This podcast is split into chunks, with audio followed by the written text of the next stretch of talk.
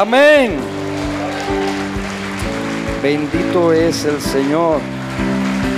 Dios es bueno, Dios es bueno, Dios es bueno. Amén. Iglesia, me alegro de verte en esta mañana. Bendigo tu vida. Deseo que seas prosperado en todas las cosas, así como prospera tu alma. Que el Dios de paz te llene de favor, de gracia. Que el Señor se te revele, que su palabra, su espíritu vengan a sellarte en esta maravillosa mañana para bendición de tu vida y para alabanza de su nombre. Amén. Estoy contento de verte, que el Señor, que es bueno, cumpla en ti todos sus propósitos, los cuales son mayores que los que tú y yo tengamos. Iglesia, toma tu lugar en esta mañana. Hace ya semanas Normalmente, normalmente te hablo de, de semanas, pero, pero más allá de semanas, tan solo creo que vengo hablando contigo cosas que, que deben ser parte de nuestra vida, no por unas cuantas semanas mientras eh, se dé una enseñanza, sino que debe ser parte de nuestra vida aquí para siempre. He venido hablándote de sobre la gracia en algún momento y sobre circunstancias que ahí están en la palabra, pero desde la posición, desde la revelación, desde la plataforma de la gracia. Y lo que significa atender la palabra desde una u otra dimensión es totalmente diferente. Entendemos, claro, que ir a la palabra desde la posición del hombre, de la carne, del intelecto, del cálculo humano, pues no produce mayormente nada pero de verdad en la revelación del Señor la palabra es poderosa. Sin embargo, más allá de esto, la gracia, la gracia es algo que tiene que ser revelado a nuestras vidas. Entonces son dos, tres, cuatro, cinco, seis, yo no sé cuántas semanas que te vengo hablando de gracia, directamente y periféricamente, como, como un día te dije, como ese océano donde navega todo lo demás. Entender gracia es entender que Jesús cambió la historia. Jesús transformó todo. La cruz del Calvario fue el punto específico, geográfico y a la vez espiritual donde se partió en dos la historia. Y hubo un antes y hubo un después. Y si ese acontecimiento tan poderoso, tan maravilloso se dio, ya es hora que se note. Ya es hora que empiece a ver en nosotros un, un resultado, una afectación positiva de la obra de Jesús. Son muchos años que la iglesia ha intentado vivir los diseños de Dios, pero a la manera de los hombres, por lo tanto el resultado siempre va a ser nulo. Son escasas, son escasas las manifestaciones de, ese poder, de esa maravilla que Jesús conquistó en la cruz. Y todo porque simple y sencillamente seguimos metiendo la mano de hombre donde no debería estar. Entender la gracia tiene que ver, y de verdad estoy persuadido con esto, tiene que ver con entender desde la correcta visión, desde la panorámica correcta, la palabra. Y repito, estoy hablando de la gracia, la correcta gracia, la gracia que le da gloria a Dios y la gracia que nos lleva a ti y a mí a hacer más a la voluntad de Dios, más, más al corazón de Dios. No la gracia permisiva, no la gracia manipulada, no la gracia enfermiza, sino la gracia que verdaderamente hace que, que Dios se comprometa con nosotros. Como todo funciona, y siempre te lo digo así por revelación, nada funcionará por buenas intenciones, no en la Biblia, así algunos lo quieran debatir.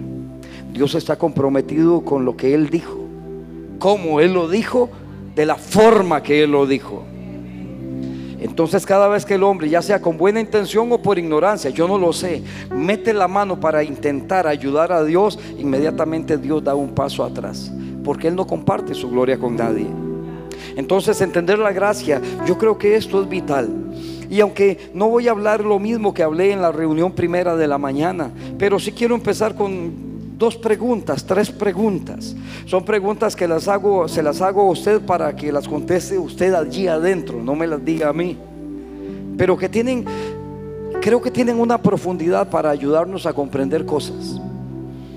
Como le digo, no estoy predicando, estos días lo que hago es enseñar porque creo que es vital que entendamos fuera de emociones lo que significa la gracia en Jesús. Y más que un significado, es que una otra vez Estamos tan limitados por palabras de hombre, de humana sabiduría. No se trata de interpretar, se trata de recibir verdades. Entonces, dos preguntas, tres preguntas tal vez, que tienen que ver con la intención de desenmascarar las, las motivaciones incorrectas. Porque una de las formas de entender gracia, primeramente, tiene que ver con entender lo que no es gracia. La gracia se ha utilizado y se ha pervertido. Como empecé hablando hace ya no sé uno, dos, tres meses. Hablamos gracia como en el mundo y en el sistema se habla de la gracia como algo gratis. Que si bien es cierto, la gracia de Jesús parece que fue gratis, pero no fue gratis, costó mucho. Costó toda la sangre de alguien inocente. Entonces sácate de la mente lo gratis de la gracia. Para ti y para mí entendiendo nuestra, nuestro posicionamiento en Jesús, nuestra pertenencia en Jesús, no puede ser gratis la obra de Jesús.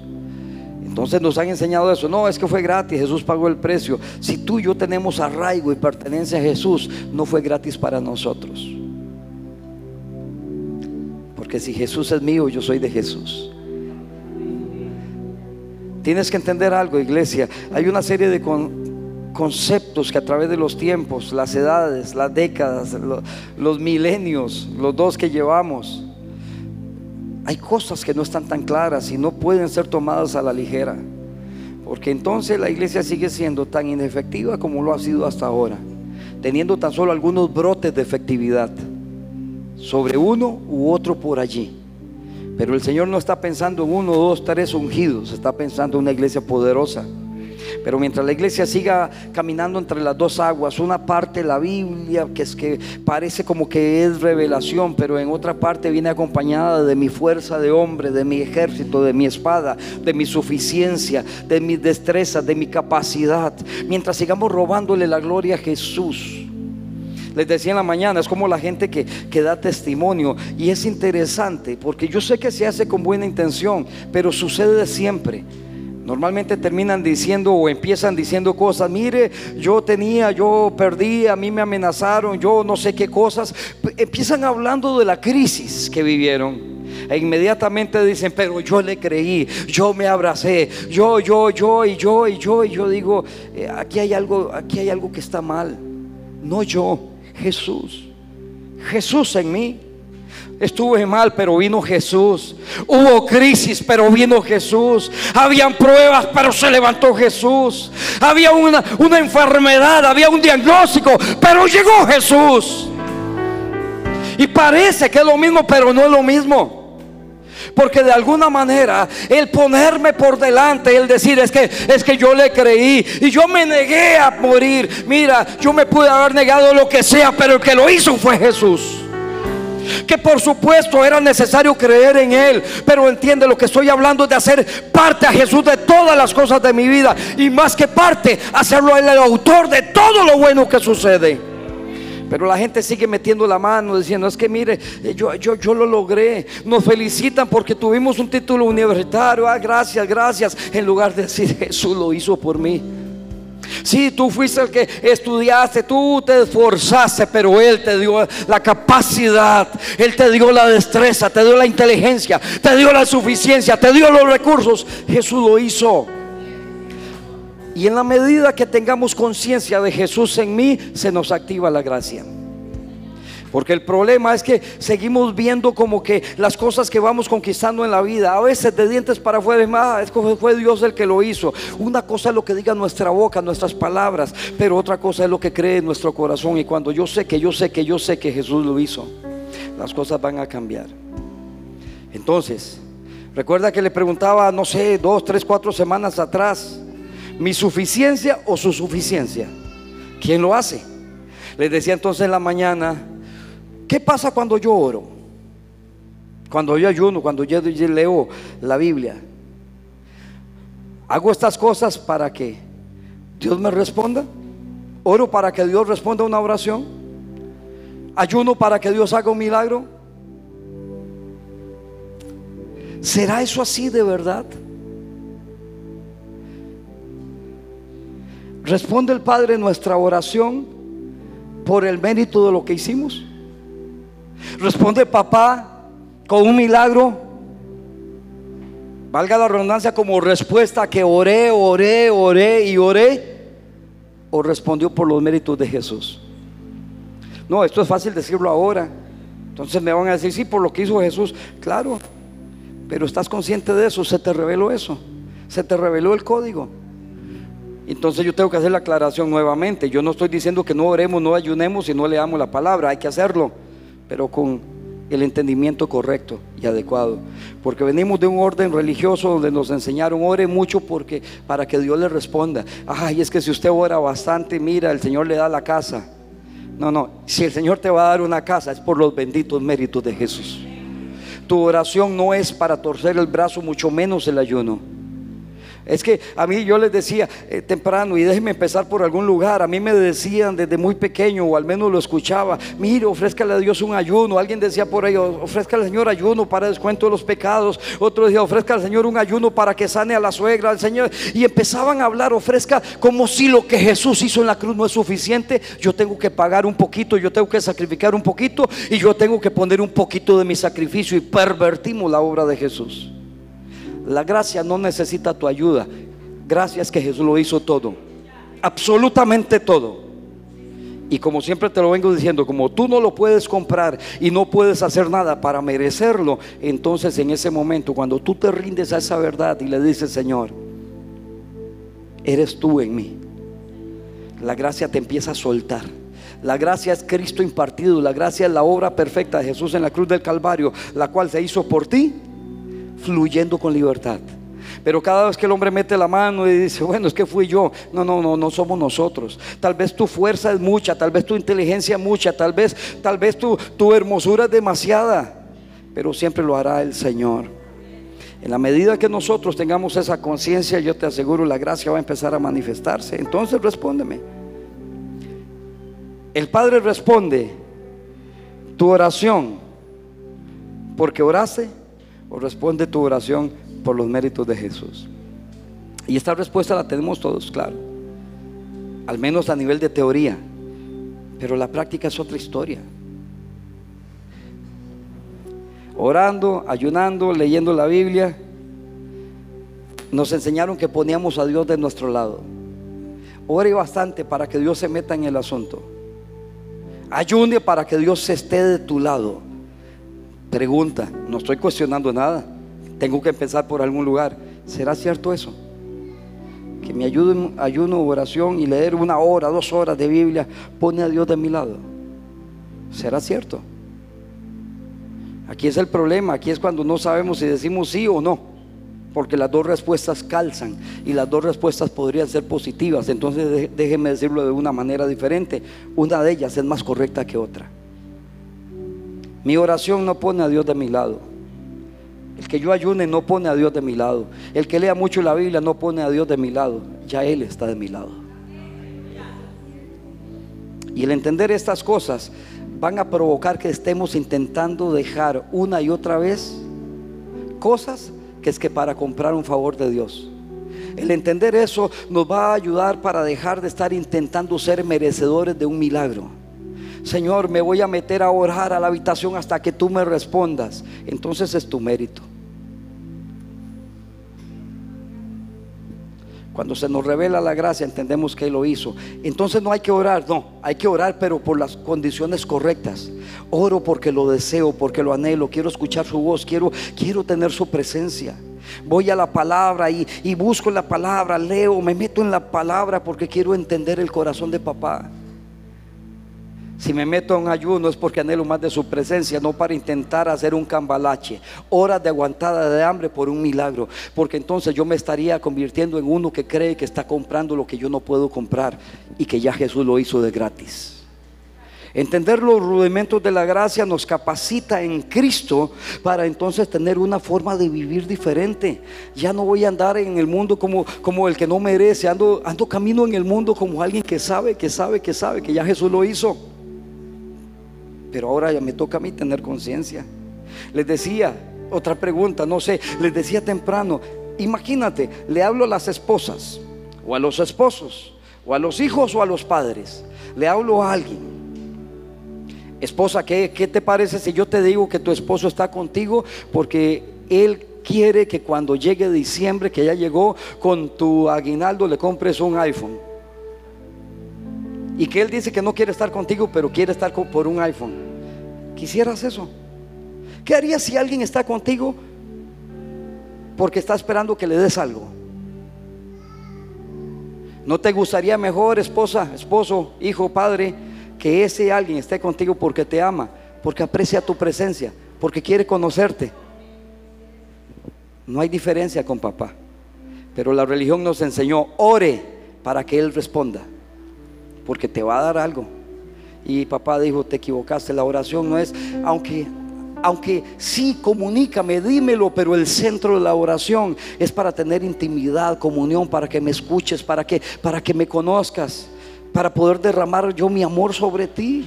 Pero la religión nos enseñó, ore bastante porque Dios va a hacer el milagro y ahí estamos. Esposo, abrace bastante a su esposa para que vea que le da el iPhone, aunque no la ames.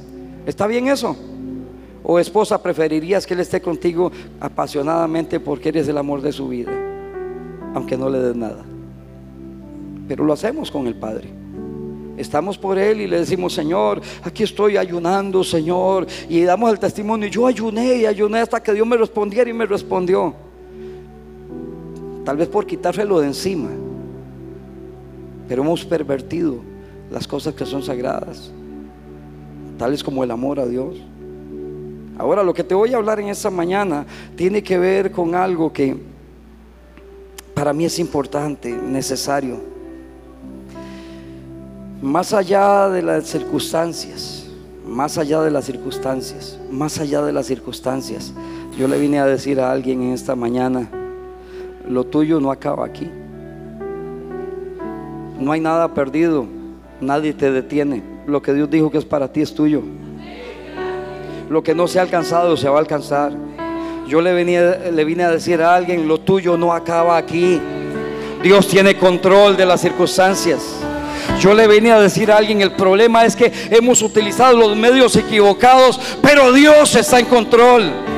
Le vine a decir a alguien que lo que esperabas, anhelabas, deseabas, lo que querías con todas tus fuerzas, eso todavía, ay querido, alguien puede seguirlo esperando, porque lo tuyo no se ha terminado aquí. Dios está contigo, Dios está de tu lado, pero lo hemos intentado abordar de la forma incorrecta.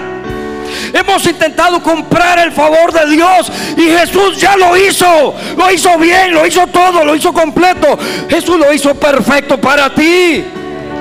Pero seguimos intentando comprar lo que no podemos comprar. Y no es nuestra culpa, nos lo enseñaron así. Ore bastante para que Dios lo... Sí, yo sé que Dios escucha y yo sé que Dios responde. Pero mejor ore bastante para que lo conozcas a Él y el poder de su resurrección. Ora bastante para que entonces Dios se te revele y te revele su corazón y entenderás que al día de hoy ni un solo justo puede ser desamparado. La religión ha hecho tanto daño porque ha torcido los caminos rectos del Señor. Y como los hombres necesitan meter el dedo en la llaga de Jesús para creer, y eso no ha cambiado. Entonces ahí estamos intentando hablar verdad. Jesús resucitó, amén. Pero meto el dedo en la llaga para ver si es cierto. Y en esa dualidad hipócrita todavía no nos damos cuenta que nos hemos estado reteniendo. Hemos estado reteniendo el favor de Dios. Una gracia que Jesús conquistó para ti, para mí. Y no es poca, no es mucha, es toda. Y la gente no se detiene a ver por qué no hay milagros, no hay sanidades, por qué Dios no responde. Si la Biblia dice que Él lo hará. La respuesta es sencilla, Él no comparte su gloria con nadie. O te lleva la gloria tú o se la das al que verdaderamente hace las cosas. Es que mire, yo, yo me esforcé todos estos años, por eso ahora tengo esta empresa. Respuesta equivocada. Tiene lo que tienes porque te alcanzó el favor de Dios, aunque no lo merecías. Tiene lo que tienes, porque si bien es cierto, te esforzaste y fuiste valiente, Tal vez no temías y no desmayaste, pero el que estuvo contigo es el Dios que hizo los cielos y la tierra. No, no, no lo confundas. Sí, a Josué le dijo, no temas, no desmayes, yo voy a estar contigo. El elemento no era no temer o no desmayar, el elemento que da la victoria es que Él está conmigo. El Dios Todopoderoso, el que hizo los cielos y la tierra, pero ahí estamos intentando meter la mano de hombre en cosas que solamente pueden ser vividas por puritita gracia. Entonces uno dice, ¿Jesús lo hizo en la cruz, sí o no? Entonces, ¿qué estamos haciendo ayudándole? Señor, yo te ofrezco, Señor, voy a ayunar siete días para que me respondas. ¿Tú crees que yo necesito vender un milagro por una porquería de aguantada de hambre? Porque muchas veces eso es lo que se hace. Porque anulamos la santidad y el poder de un ayuno por convertirlo en una moneda de intercambio. Como si Dios, como si la unción está en descuento. ¿Entiende? No hay que persuadir a papá para que él haga lo que él quiere hacer y ya hizo. Es aprender a recibirlo. Y aquí es donde tiene que desarrollarse una conciencia de Jesús en mí. Jesús en mí, la esperanza de gloria. Jesús en mí, no yo, Cristo en mí. No yo, Jesús en mí. Entonces tú te das cuenta que la medida que uno va avanzando en el entendimiento de la presencia de Jesús incondicional, la gracia se me va liberando. Y empiezan cosas a suceder. Y uno dice, ¿por qué? Qué extraño, ¿por qué me están sucediendo tantas cosas buenas en este tiempo? Y de pronto, si fuéramos un poquito finos en observar las cosas, te darías cuenta que todo está ligado a que se me reveló algo y empecé a vivir por una revelación. Les decía, es como una sanidad, un, don, una administración del Espíritu. Alguien ha orado por 700 y los 700 se le murieron, pero el 701 oró y se le quitó el dolor de cabeza. Y eso lo envalentonó para orar por el siguiente. Tal vez no era dolor de cabeza, era dolor de diente y se le quitó. Querido, vas camino a sanar por los benditos méritos de Jesús cualquier cáncer que se aparezca por ahí. La gracia te lleva. La gracia es un proceso continuo que te da y te da y te da. Si entiendes que no tienes que pagarlo, solo creerlo y recibirlo, esa misma revelación te lleva a recibir de Dios. Y si recibes de Dios, siendo tu revelación en Cristo la que lo provocó, eso que recibiste te va a dar más fe. Y es un círculo que va dando vueltas y va creciendo. Entonces ahí estamos. Le dice el esposo a la esposa, mi amor, yo estoy contigo porque cada vez que te veo me acuerdo que me vas a, dar un iPhone 13, 14, 20, no sé cuántos van. Solo por eso, mi amor, sí, solo por el iPhone. Amo los iPhone. ¿Qué harías tú? Y ahí estamos, Señor, estoy orando para que me resuelvan mis problemas. Por eso estás orando, ¿sí? Nos enseñaron a eso. Tienes que leer por lo menos una hora mi palabra. Y el Padre dice, qué lástima. Yo que anhelaba que leyera la palabra porque deseas conocer mi corazón. ¿Por cumplir o por amor? ¿Por revelación y amor? ¿O por una ley que me dice que debo hacer eso? Hemos equivocado tantas cosas.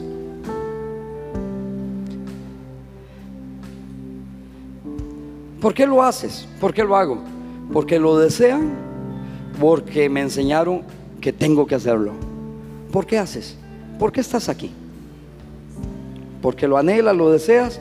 ¿O porque hoy es domingo y tengo que ir? Y ni siquiera es el día exacto que hay que... ¿Por qué estás aquí? Es que hay que congregarse.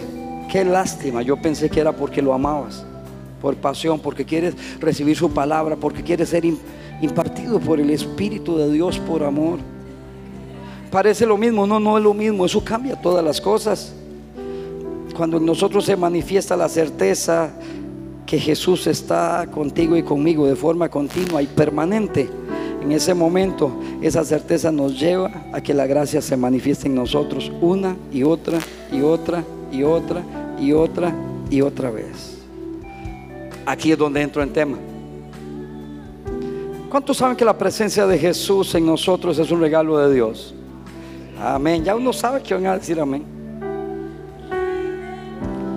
Escúchame. ¿Qué es la presencia de Jesús? ¿Qué es la presencia del Padre, del Dios poderoso? Es un regalo. Yo sé que usted está de acuerdo conmigo, pero, pero ¿para qué? Es una presencia que, incondicionalmente está conmigo. Y la Biblia dice, miren muchachos, yo sé que está hablando de predicar y todo el asunto, pero concluye diciendo, yo estaré contigo todos los días hasta el fin. Y lo tomamos tan liviano si Él dice que estaría con... Si Él dice que estaría contigo y conmigo todos los días hasta el fin, ¿qué significa eso? Lo creemos, no lo creemos, lo vivimos, no lo vivimos. Y si es así, ¿por qué no sucede nada? Yo estaré contigo todos los días. ¿Qué es la gracia? La gracia es Cristo Jesús impartido en mí, su presencia en mí, Dios operando para mí, a favor de mí, trabajando para mí, el reino haciendo las cosas para que a mí me vaya bien en la bendita tierra de los vivientes. Esa es la gracia y la cual se pagó por adelantado. Y aquí estamos nosotros con una mentalidad tan caída que estamos viendo cómo pagamos un poquito por si acaso la cruz no fue suficiente. Y anulamos la gracia. Es un regalo que el Señor te dio. ¿Lo quieres? ¿Lo quieres?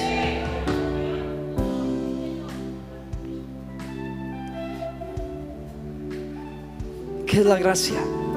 Hay una dimensión de Dios en la tierra de los hombres que es imposible que nosotros traigamos por nuestros méritos. Jesús se impartió a nosotros. ¿Sabe qué es la gracia? La gracia es que todo lo que nos destituía del favor de Dios fue quitado de en medio. En la cruz hemos hablado de intercambios. Wow, el, qué intercambio más desigual.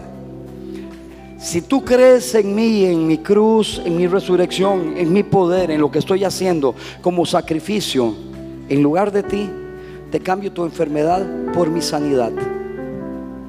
Te cambio tu cautiverio por mi libertad, dice Jesús. Te cambio tu muerte eterna por mi salvación eterna. Créenme.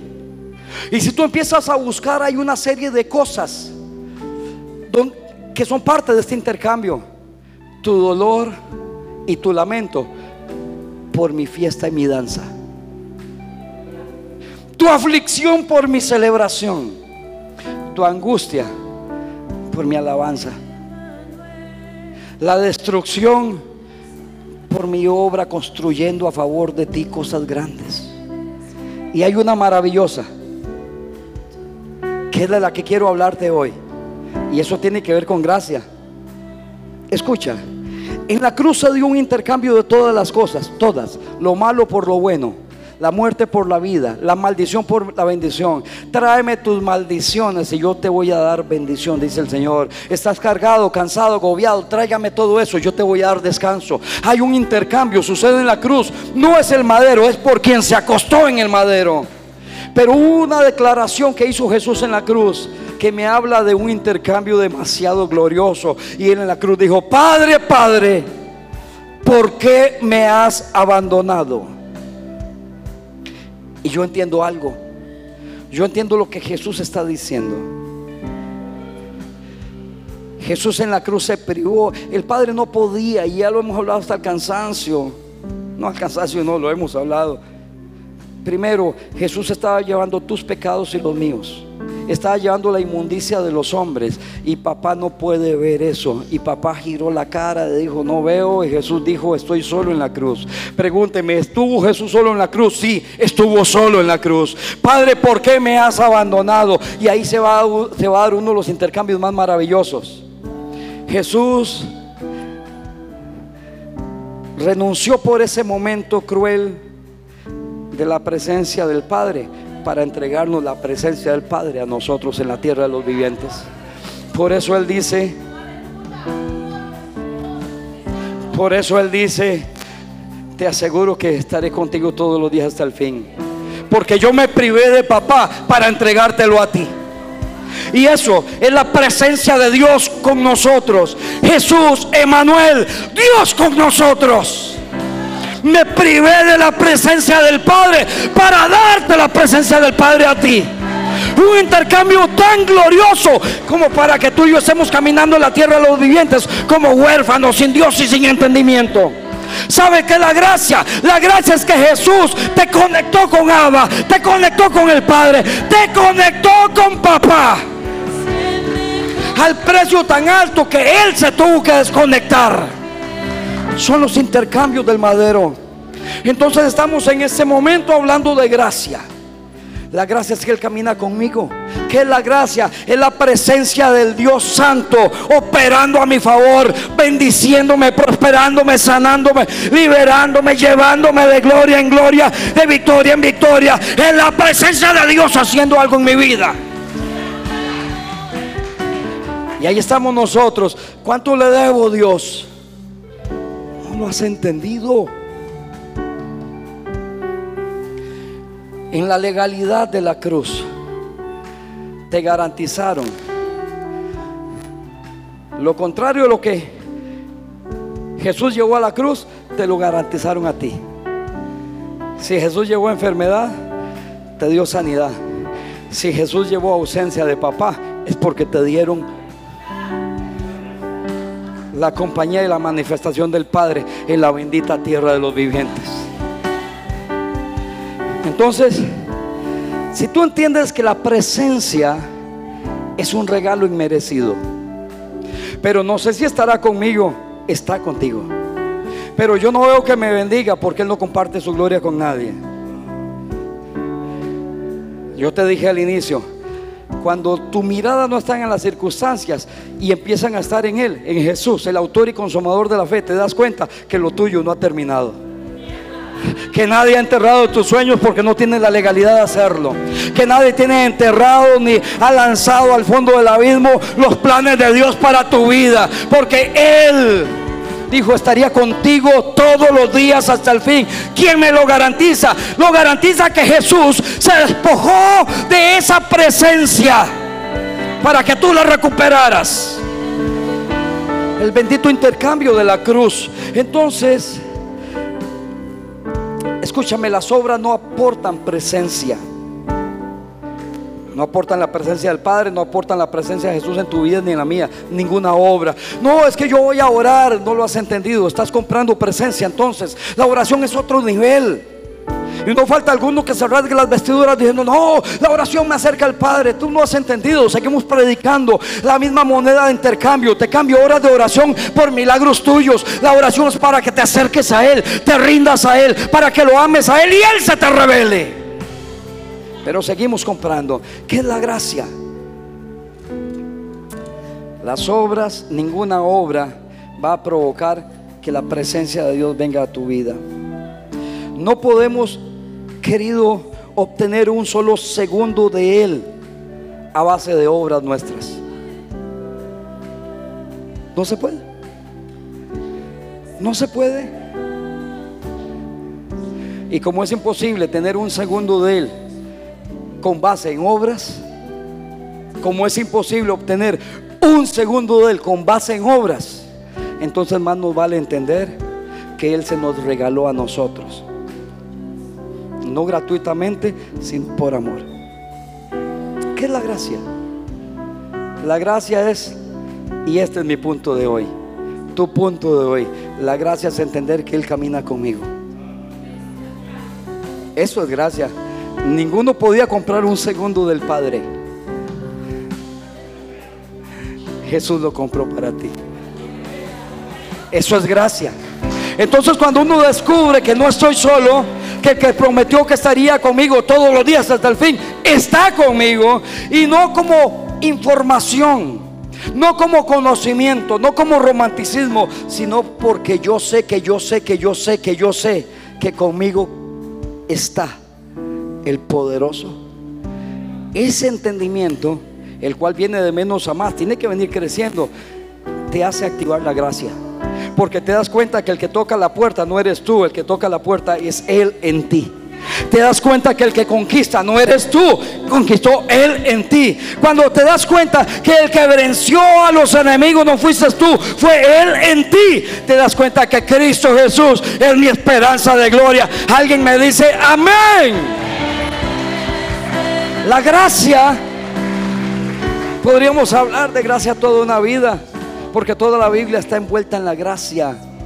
aún lo que un día se escribió bajo el, techo de la ley, hoy es de gracia. Porque Jesús es mayor que todas las cosas. Yo les decía en la mañana, de pronto el Señor trae un texto.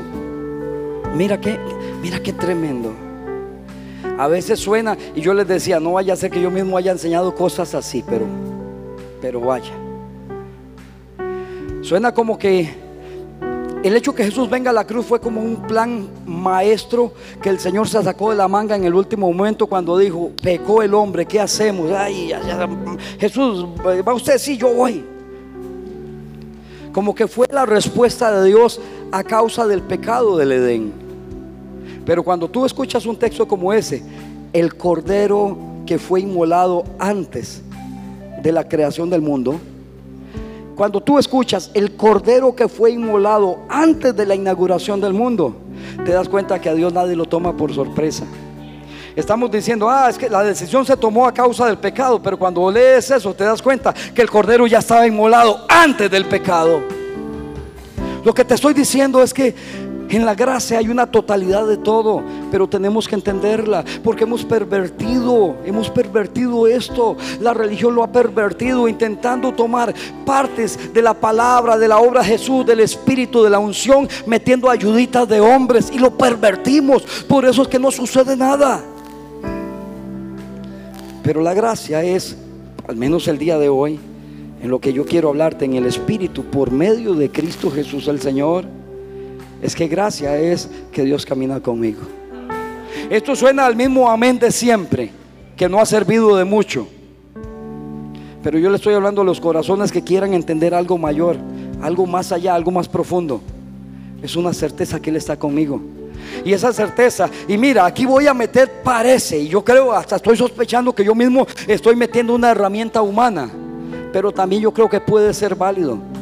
En el momento que cambiemos nuestra forma de hablar y metamos a Jesús en todo lo que hacemos, no vaya a ser que empecemos a tener conciencia de verdad de que Él está en mí, conmigo, por mí y para mí. Hoy te estoy hablando la palabra por los méritos de Jesús. Y de verdad, si yo me pongo a analizar mi vida, no encuentro en mí elementos suficientes para que yo pueda tener la capacidad de hablarte a ti de la eternidad que salió la boca del Padre. Yo no puedo. Yo no puedo. Me muerdo la lengua hablando de fútbol, imagínate de misterios. Yo no puedo. Yo tengo que llegar a la conclusión que no yo, Cristo en mí. Yo tengo que llegar a la conclusión de que no soy yo, es Cristo en mí. Yo tengo que llegar a la conclusión si algo salió bien. Escucha, si habían posibilidades que saliera mal y salió bien, yo tengo que entender que fue Cristo en mí nos cuesta darle la gloria de las cosas buenas que suceden? Y las malas, no sé si existen. Yo creo que no puede ser malo lo que nos ayuda para bien. Pero desde la visión del hombre es malo. A esto en lugar de hablar de malo o bueno, yo prefiero llamarle circunstancias. Y hace dos, tres semanas, cuatro semanas, te hablé dos, tres textos de José. Hoy tal vez toque algo de José. Y te lo voy a decir. Hablamos de que sí, Potifar dijo a este tipo, este tipo es de otro planeta. ¿Por qué Potifar? Porque lo tengo trabajando en mi casa. He tenido muchos, muchos siervos, muchos esclavos, he tenido muchos sirvientes en casa. Sigue hablando, señor Potifar. Pero a este hombre he notado algo. ¿Qué has notado, Potifar? Este es diferente. Porque es más rápido, es más fuerte, es más inteligente. Seguramente es inteligente, seguramente es fuerte, seguramente es rápido. Pero lo que más me sorprende es que he notado que un Dios que yo no conozco, pero que a través de Él lo veo, lo hace prosperar en todas las cosas. Para que un tipo que no cree en el Dios que hizo los cielos y la tierra diga, y Jehová lo hacía prosperar a José. Tienen que ser resultados sobrenaturales, no naturales. Yo te decía, yo te decía, y yo no sé, eh, eh, ¿qué, veía? Y yo, yo aquí es donde yo digo, Señor, qué bueno que hubieras escrito un par de historias ahí adicionales. Porque Potifar no puede estar hablando de resultados naturales comunes de cualquier hombre, por más capaz que sea. Si este tipo, hijo de no sé cuál Dios de Egipto, dijo, y Jehová lo hacía prosperar, si él lo reconocía es porque los resultados de lo que José hacía era sobrenatural. Cuídame la vaca y la vaca tenía 10 terneros. Yo no sé qué sucedía, pero no había ninguna duda que era Dios el que lo hacía prosperar en todo lo que emprendía. Altibajos, circunstancias las hay. Por eso te digo, querido, no ha terminado lo tuyo, yo te lo aseguro. Lo que aquí viene es un alineamiento a entender que tal vez yo no he podido hacerlo, pero Cristo en mí. No, voy por acá. Tal vez yo no he logrado, no sé cómo se hace. Tal vez ha fracasado muchas veces. Pero yo dije, pero Cristo en mí. Por cálculo, esto es fácil decir amén por entendimiento y revelación, yo no sé si es fácil, pero hay que hacerlo, hay que avanzar, hay que entender. Ahí estamos con nuestras recetas de hombre intentando mover la maquinaria del cielo, cuando en realidad lo que tenemos que hacer es rendirnos delante de Jesús y decirle, Jesús, yo no, tú. Así de fácil. Seguro que sí, aunque no es tan sencillo como se dice. Hay que morir a muchas cosas. En el antiguo sistema, Dios estaba con alguien solo si ese alguien era totalmente obediente.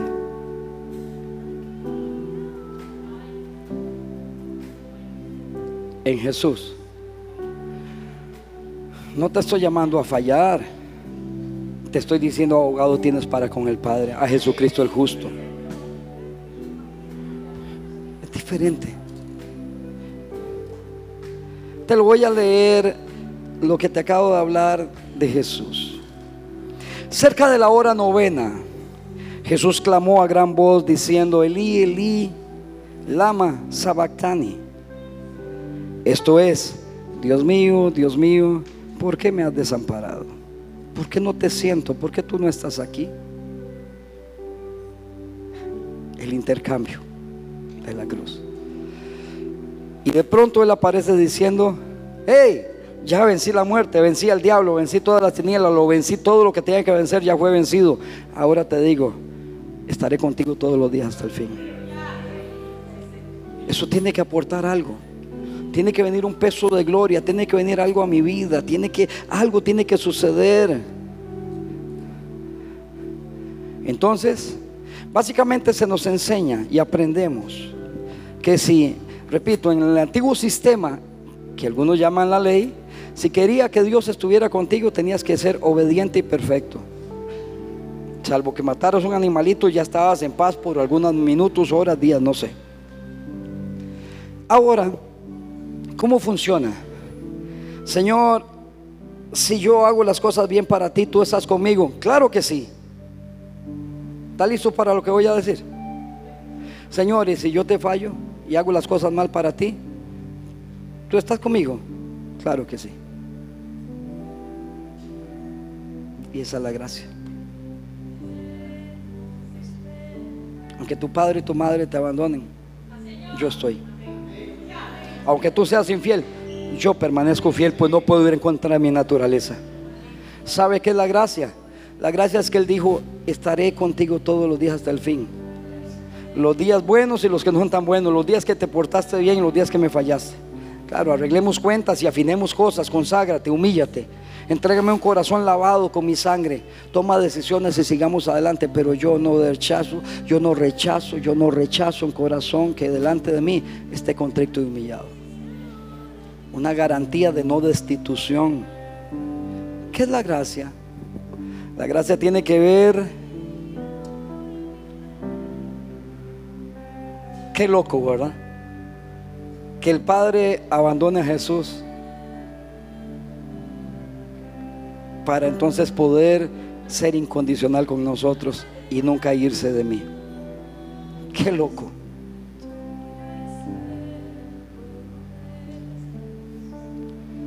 La única vez que la Biblia menciona que hubo esa separación. Y entonces algunos dicen, jamás Jesús verdadero Dios, verdadero, escúchame. Si Jesús hubiera ido a la cruz con una migaja de verdadero Dios, su sacrificio hubiera sido ilegal. Porque el requisito era que uno igual a ti y a mí muriera en la cruz. Solamente que sin pecado y sin mancha. Si hubiera sido un cabito de Dios, un pedacito de Dios, era trampa. Pero hoy teniendo un sumo sacerdote que, que nos conoce, sabe nuestras debilidades, sabe cómo funcionamos, dice, este sí se apiada de nosotros, porque sabe, Él sabe, porque como hombre verdadero fue a la cruz. Si hubiera ido como Dios, olvídate, trampa, y Él es legal. Sacrificio como hombre, para podernos decir, mis pollitos, si se puede como hombre hacer la voluntad de un Dios todopoderoso. ¿Qué es la gracia? La gracia son muchas cosas.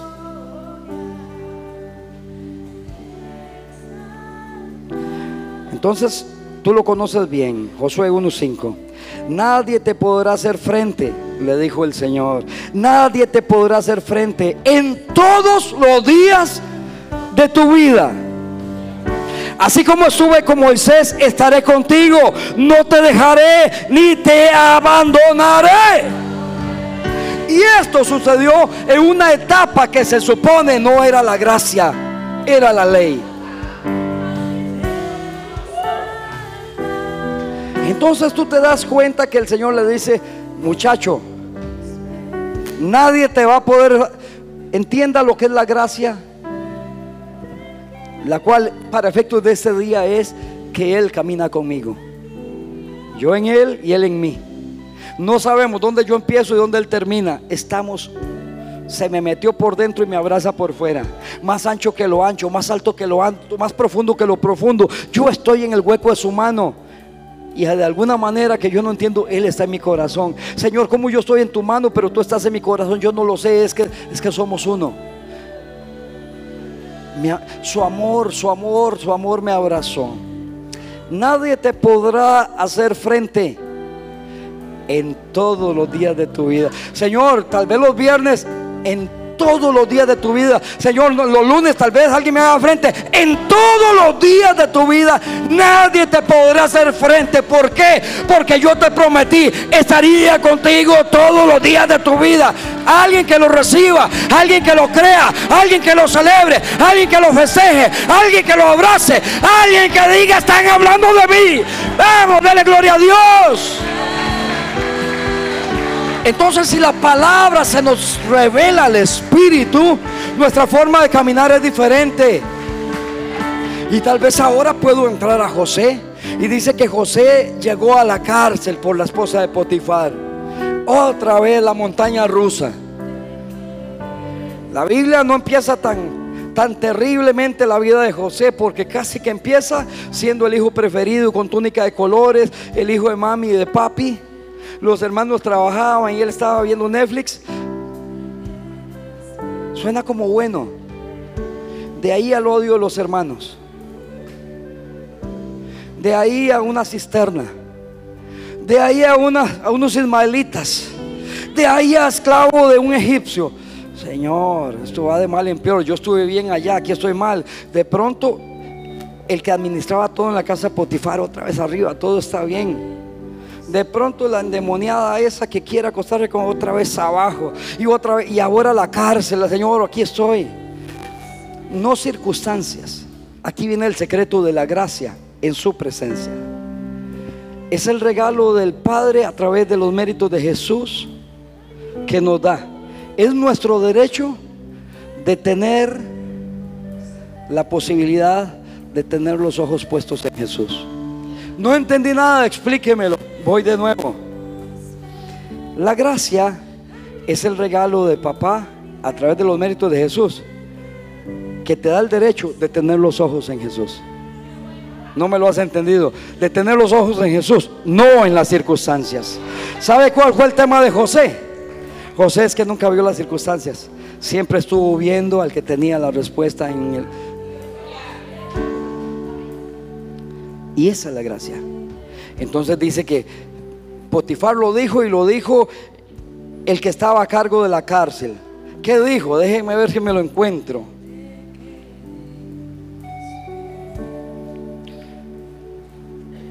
Dijo, caramba. No, él no dijo caramba, eso lo dije yo. caramba, este muchacho todo lo que hace le sale bien. Sorpresa, también el de la cárcel dijo, porque Jehová lo hace prosperar en todo lo que emprende. ¿Tú entiendes lo que es la presencia del Señor caminando conmigo? Significa que todo lo que hago, Él lo hace prosperar. ¿Dónde está el tema? El tema está en que esta genética caída que no aprende a hablar bien, no es positivismo verbal, es certeza profética. No es decir, me va a ir bien, me va a ir bien, aunque por dentro yo sepa, me va mal, me va mal. No, certeza profética, me va bien. Ay, sí, porque está tan seguro? Porque Él está conmigo. Ay, yo lo voy a lograr. ¿Cómo está tan seguro? Porque Él prometió que no me dejaría un solo día desamparado. Me va a ir bien. Ay, me meten en la cárcel, en la boda, en el cisterno donde Potifar. Me va bien, porque no es mi suficiencia, no es mi fuerza, no es mi inteligencia. Es el Dios que hizo los cielos y la tierra, el que nos hace prosperar. Alguien celebra el Señor. Vamos. La gracia de Jesús es el derecho de que se te revele la presencia. La presencia no es una mascota faldera. Es un sello de que te va a ir bien en la bendita tierra de los vivientes. Y esto no es positivismo, te estoy hablando desde el asiento de alguien que sabe, que sabe, que sabe, que que prometió no miente. Entonces, Nadie te podrá hacer frente en todos los días de tu vida. ¿Por qué, Señor? Ah, eso es muy sencillo. Porque yo no te dejaré ni te desampararé. Tú tienes que entender presencia, no como esa cosa romántica que nos enseñó la religión. Uy, siento la presencia. Perfecto. ¿Qué hizo la presencia? Porque si estás seguro que hubo presencia, Alguien se sanó, alguien se liberó, alguien se restauró, a alguien se le fueron los demonios. Porque donde Él aparece, hello, apareció la luz. Y la luz hasta el día de hoy, y así seguirá siendo siempre, va a disipar las tinieblas donde quiera que éstas estén. Entonces nos enseñaron una presencia romántica. Uy, yo siento la presencia. ¿Dónde? La gracia de Jesús es Cristo impartido. Cuando estás en la cima del éxito, le tengo una noticia. Él está contigo. Ah, no, esa no le gustó a nadie. Cuando estás en la cima del éxito, Él está contigo. ¿Quiere otra noticia? Y si te toca caminar por el valle de sombra y de muerte, yo no temeré ningún mal, porque Él también está conmigo en la conciencia, no en las circunstancias, sino en que Él camina a mi lado. Y si Él está conmigo, si estoy en el éxito, fue Él. Y estoy en el valle de sombra de muerte, prepárate. Hazle filo al cuchillo y al tenedor, porque hay mesa enderezada en presencia de tus angustiadores. El valle de la muerte no te detiene. Y lo que José tuvo es que nunca vio ni el foso, ni a los ismaelitas, ni a Potifar, ni la cárcel. Su mirada estuvo en el Dios que le dijo, así como estuve con Moisés, contigo todos los días y te va a ir bien. La gracia es el derecho que se nos revele la presencia. Y la presencia tiene un porqué. No es una mascota, querido, como algunos tratan al Dios del cielo. Es una realidad. Conciencia. Y una de las cosas que yo necesito entender, comprender, que se me revele. A tal punto que me lleve a la práctica todos los días. Es que todo lo que me sale bien fue Jesús.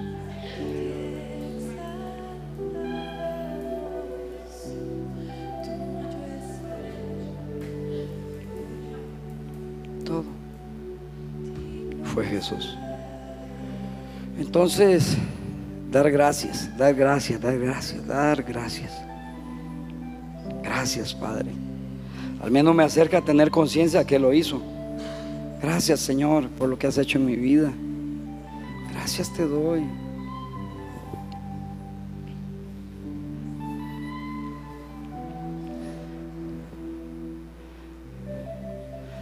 Cuando estás en lo mejor, Él está contigo. Y cuando estoy en lo peor, también.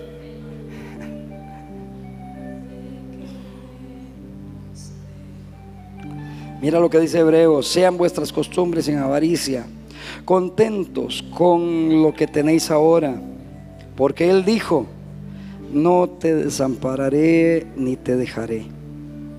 De manera que podemos decir confiadamente, el Señor es mi ayudador, no temeré lo que me pueda hacer el hombre. La gracia es ese bendito Jesús impartido en los hombres, que me trajo al Padre, el reino del Padre, el amor del Padre, lo incondicional de papá. Y Jesús me lo trajo a mí. Yo no sé si alguien más se lo trajo. Bueno, parece que a dos, tres. Yo sé que Él me lo trajo a mí. Yo no sé si se lo trajo a alguien más. Ay, todavía diez. Y aquí dice Señor. ¿Alguien cree que Jesús le trajo el poder y la gloria del Padre? Si yo fuera papá, yo me hago el que no los vi. Señor, yo levanté la mano y no lo vi, qué lástima. La gente violenta del espíritu tiene que llamar la atención de un Dios bueno. Así sea incondicional. A veces yo digo, Señor, si yo fuera tú. No te desampararé ni te dejaré. De manera que podemos decir confiadamente, el Señor es mi ayudador, no temeré. Hace muchos años, ese texto, no sé por qué me fui buscando cosas y llegué a esto. Te lo voy a leer. Eso es lo que dice. Se lo vuelvo a repetir. No te desampararé ni te dejaré. Son dos palabras distintas.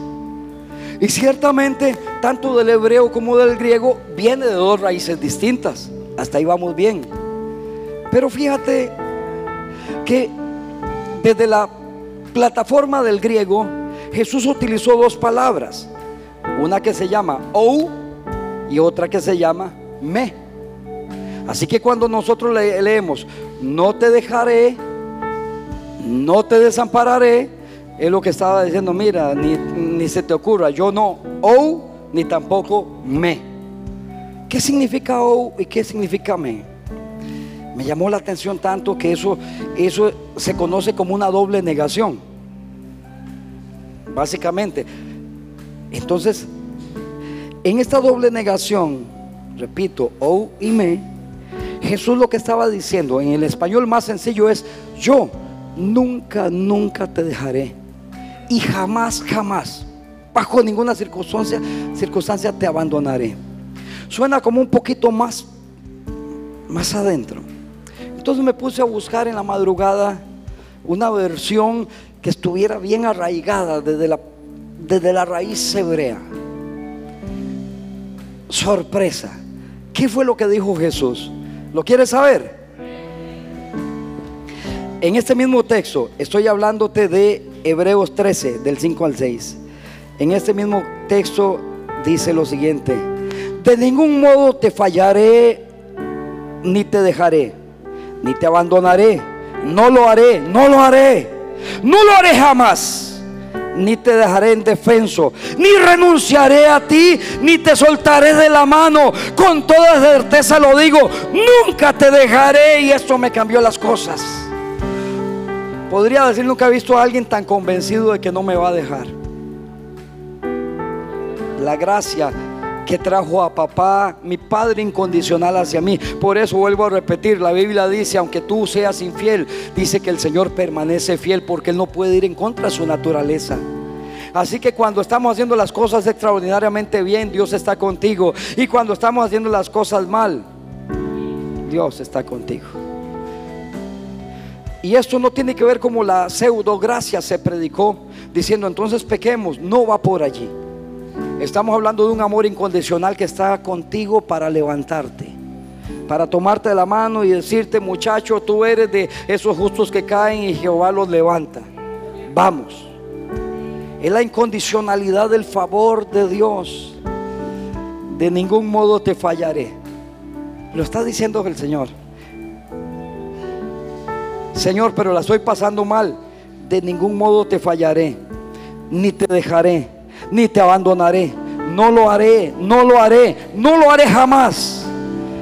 Ni te dejaré indefenso, ni renunciaré a ti. Entonces tú entiendes por qué nada me podrá separar del amor de Dios que es en Cristo Jesús. Porque Él determinó que nunca me va a soltar.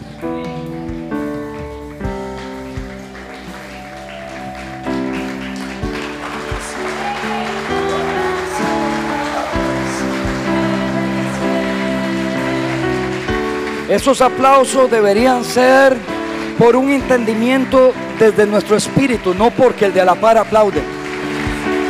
Algunos se les están revelando, están entendiendo, otros están entendidos. Cristo en mí es certeza, seguridad. Jesús en mí es la incondicionalidad de Dios que está operando a mi lado. Jesús, Jesús, Jesús, Jesús en mí Jesús en medio de la crisis. Cuando tú entiendes que en medio del día malo, en medio de la incertidumbre, en medio del problema, de la enfermedad, de la crisis, la gracia de Jesús en mí, la gracia del Padre en mí, básicamente dice, yo soy tu escudo, yo soy tu defensor, yo soy tu fortaleza, yo soy tu refugio, yo soy tu sanidad, yo soy tu libertad, soy tu proveedor, yo soy tu paz, yo soy tu alegría, soy tu sustento, soy tu sabiduría, tu fuerza, tu gloria, quien cubre tu cabeza de hermosura. Y es que no hay forma de perder. Pero se nos tiene que revelar esto. La gracia es que habiendo perdido toda capacidad y probabilidad de estar unido al Padre, puesto que todos estamos destituidos de su gloria, ahora en la cruz nos devolvieron a papá su reino, su poder, su incondicionalidad por los benditos méritos de Jesús. ¿A dónde nos tiene que llevar eso? Al menos debe despertarse la conciencia de que Él está conmigo. ¿Se puede? Te lo aseguro hay certezas y yo, yo, yo disfruto, estoy disfrutando tanto de estas certezas. Lo hablo en nivel plural, porque es una y otra vez que tengo la oportunidad de hacerlo y a veces se me olvida. Los resultados son otros. Pero Él está conmigo. Y si fracaso, Él está contigo. Lo cual significa que te va a levantar.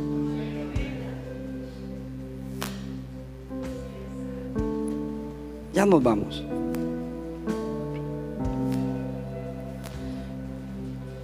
Por el Señor son ordenados los pasos del hombre y Él aprueba su camino. Cuando el hombre caiga, no quedará postrado porque el Señor lo sostiene de su mano. ¿Qué dije? Según la palabra. Ya nos vamos, escuche. Por el eterno Dios son ordenados los pasos del hombre y Él aprueba su camino. Vamos. Ordena nuestros pasos, nos enseña a caminar y aprueba la forma en que caminamos. Hasta este momento todo claro. Él está conmigo cuando camina bien. Voy de nuevo. Por el eterno Dios, por Jehová, son ordenados los pasos del hombre y Él aprueba su camino. Entonces, Él ordena los pasos y aprueba nuestro correcto caminar.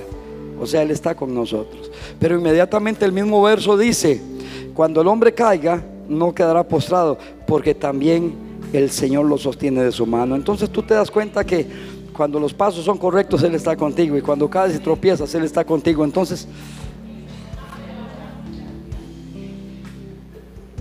¿quién nos podrá separar del amor de Dios? Hambruna, escasez, enfermedades, peligros de muerte, espada, violencia, enemigos, demonios, hombres malhechores, perversos, ángeles, principados, potestades, gobernadores, Satanás, el demonio, el vecino. ¿quién me podrá separar de un Dios que dice su palabra que Él no me va a soltar? Ni siquiera me dice que no me suelte. Él dijo, por ninguna razón te soltaré.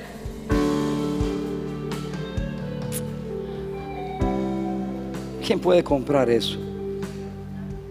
Absurdos y tontos intentando comprar ese favor. Señor, yo te ofrezco, Señor, te ofrezco un ayuno de, de 15 días y el Señor dice, ay muchacho, mi hijo ya lo hizo todo, completo, perfecto y para ti. ¿Qué tú estás intentando comprarme? Que eso nos revele ese amor incondicional de Jesús. Lo que sea que sea que vayas a hacer, haz lo que puedas por meter a Jesús en el asunto. Le tengo una y me voy. ¿La quiere? ¿Acaso no has notado que hay personas, no pocas, que según donde estén les da vergüenza mencionar Jesús? Cuando le preguntan en el autobús, en la calle, en algún lugar, ¿y cómo estás? Pura vida. Pero según donde esté me sale más, gracias al Señor muy bien. De alguna manera en el sistema el enemigo intenta quitar el entendimiento que por Jesús me va bien. Mételo en tu forma de hablar, en tu forma de decir, en tu forma de hacer. Porque Dios está contigo. ¿Alguien lo cree? Porque Dios está contigo. ¿Alguien lo cree? Porque Dios está contigo. ¿Alguien lo cree? ¿Y cómo sé que esa es la gracia? Sencillo. Porque no hay nada que tú y yo podamos hacer para merecer o para provocar que Él esté conmigo. Por eso es gracia. Revélanos tu bendita gracia, Señor por los méritos de Jesús. Señor, queremos entender cómo funciona todo. No como un cálculo humano, sino porque somos continuos, permanentes y constantes en hacer parte de nuestra vida la obra de Jesús. Hoy, Señor, en cada hombre y cada mujer que aquí estamos. Señor, revélanos la gracia. La gracia que nos ayuda a ser más que vencedores. A tener certeza que van a pasar todas las cosas que tengan que pasar, pero tu palabra seguirá tan firme, tan poderosa y a favor nuestro. Señor, la gracia es que tú camines conmigo a pesar de mí. Que tú estés incondicional a mi favor cuando yo por mis méritos no podría ni siquiera acercarme, Dios mío, a ti. La gracia es que el Señor se impartió a nuestra vida, nos trajo al amor del Padre su reino, su poder, su hermosura, su belleza, su victoria. Y nos la entregó cuando nosotros ni siquiera podíamos optar a más nada que a una muerte eterna. Tú tienes que entender lo que es la gracia. Un regalo inmerecido. Pero que en el merecimiento de Jesús sucedió.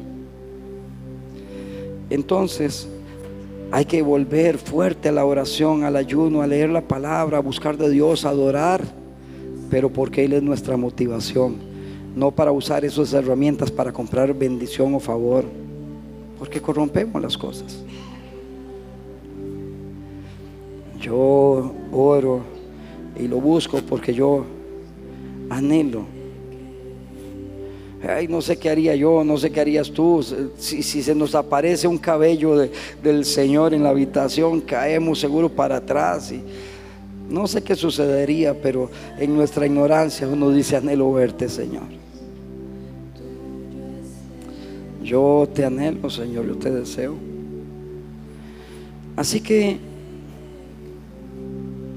más puede el entendimiento de su favor inmerecido para mí, por los méritos de Jesús, que orar mil años con mente reprobada de esclavo o de mendigo. Es mejor creer que Él lo hizo para mí. Y que si Él es por mí, ¿quién contra mí? Es mejor entender, escucha, y aquí viene el código, que no sé, dice la Biblia, no es del fuerte la batalla, ni del que es más rápido la carrera, es de quien el Señor tenga misericordia. La traducción correcta es de quien el Señor le haya dotado y entregado su gracia. Aquí es donde tú entiendes que no se trata del más audaz ni el más capaz intentando alcanzar el favor de Dios. Se trata de los que entienden la pequeñez suya y la grandeza del Señor y diga el débil, fuerte soy. La gracia es la suficiencia de Cristo que cobija nuestra insuficiencia. Es su grandeza cobijando nuestra pequeñez.